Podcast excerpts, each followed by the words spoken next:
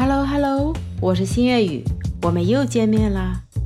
你的睡眠怎么样呢？前面啊，我已经分享了几个关于睡眠的一些小方法，对你的睡眠有帮助吗？现在的人们啊，都比较快节奏的生活，尤其是啊，比较年轻的人，大多都是啊晚睡族，一般很少在十点前睡觉的。那每天晚上睡觉后啊，躺下去的那一刻，很多人会对自己说。那我明天一定要早睡，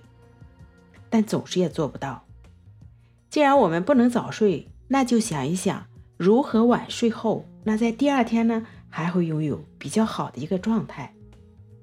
很多人啊都想晚上晚睡，还想啊在第二天啊精神不错啊没有黑眼圈，皮肤也挺好。那你来这里就对了。所以呢，今天呢我要分享一下。晚睡补救的一个小方法。首先呢，注意睡前的周围环境。前面啊我已经说过了，那听过我节目的你啊，一定也知道，对于睡前的灯光，如果说你晚上必须加班，那么周围的灯光尽可能的调暗，只照到工作区域范围内，身体呀能够自然释放褪黑素，处于相对放松和随时准备入睡的一个状态。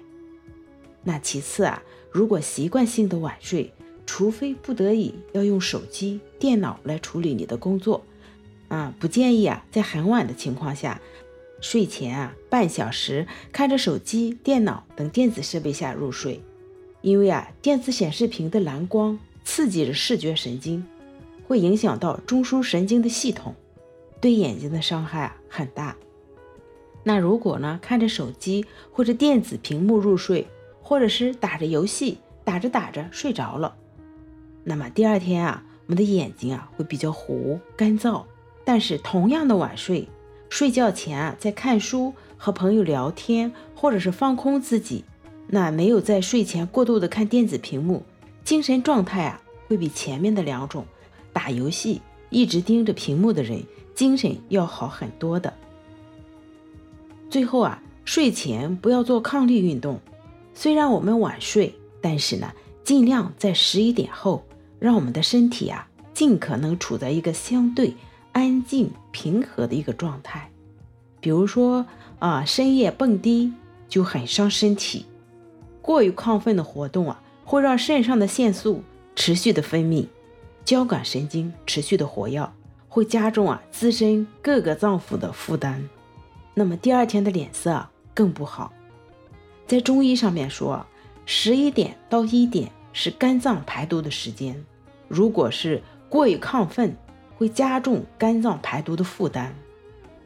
那接下来呢，我会告诉你睡前让身体放松的一个方法。不管是几点睡，都可以在睡前的五分钟做一做，会让身体呀迅速的进入到深度睡眠和深度放松的一个状态。那第一个方法啊。站立，双腿分开，双手互抱手肘，向前弯腰下去，尽量的弯腰下去哈，自然的弯下去就可以了。主要呢是为了让你的上半身放松背部的肌肉，无论是身体的柔韧性有多好，你只要去拉伸你的背部就可以了。也可以呢坐在床上，手呢向前抓脚，伸展用力的时候吐气，这是第一个方法。第二个方法呢，之前也说过了，躺下后啊，注意力放在全身，注意力啊从头到脚，从脚到头的快速扫过全身，看一下身体啊有没有哪一个部位是紧张的，那如果有啊，就用呼吸法去调整那紧张的部位。调整的方法是，吸气时把注意力放在哪个部位。呼气时就去放松哪个部位，如此循环反复，从头到脚，从脚到头，一遍一遍的扫描，直到全身都没有紧张的位置。那第三个方法呢？把手搭在头皮上，让双手停留在头部，力道呢要非常非常的轻，感受到头皮的律动，放松头皮。这和防脱发、松头皮的方法是一样的，这个手法非常的有效，促进睡眠，放松头皮，还防止脱发。那第四个方法啊，躺下去之后啊，要清空大脑。那我们可以回忆一下今天都做了些什么，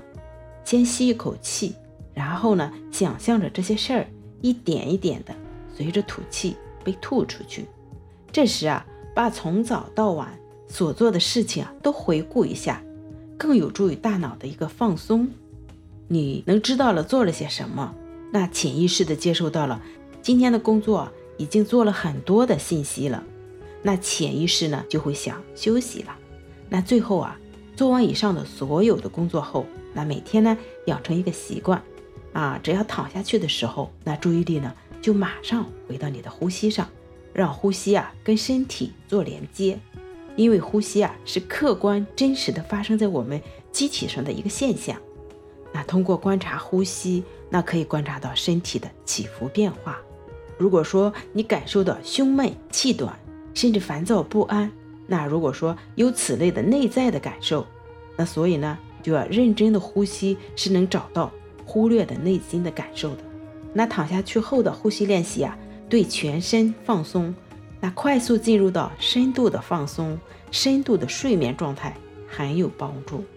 正如前面我们所说的，一旦进入到一个深度睡眠的状态，那么对你身体的自我恢复是很好的。